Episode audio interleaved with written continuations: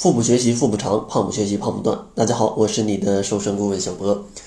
这期节目呢，主要想跟大家来说一说土豆。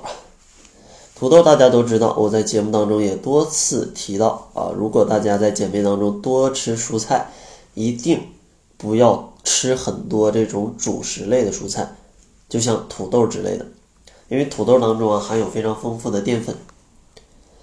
而且我还说，在减肥的过程当中，还要控制碳水化合物的摄入。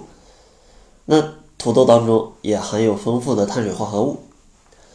那为什么含有这么多淀粉的土豆，却是比较适合减肥的呢？今天呢，就给大家来分析一下。其实说实话，土豆它真的是一种不错的减脂的食材。第一个优点啊，就是热量比较低。平均啊，一百克只有七十六大卡的热量，然后热量跟碳水化合物的含量都不到同等重量米饭的三分之二，再加上它的膳食纤维非常丰富，体积相对较大，饱腹感非常强，而且呢还含有非常利于减脂的抗性淀粉，可以说是非常优秀的一个减脂食物。而且呢，土豆当中它的维生素跟矿物质也非常丰富。维 C 的含量呢是苹果的四倍，钾含量比香蕉还要高。其实像土豆的营养价值，大家可以看一看《火星救援》这部电影。这个男主角啊，就一直三百多天还是七百多天，一直靠着土豆来维生。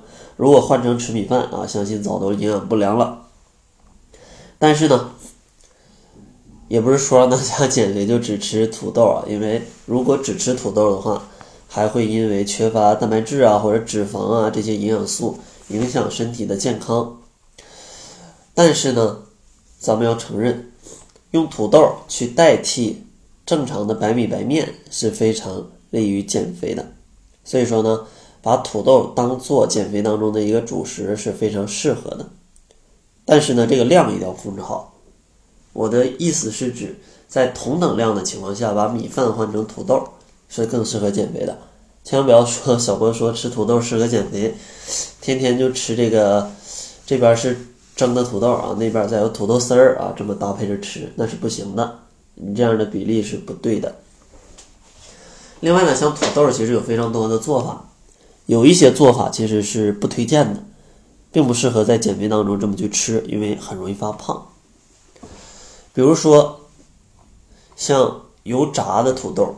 就不太适合在减肥当中食用，因为土豆它一炸呀，就会吸收大量的油分，本来的低热量啊，就会变成高热量，反而是比较容易发胖的。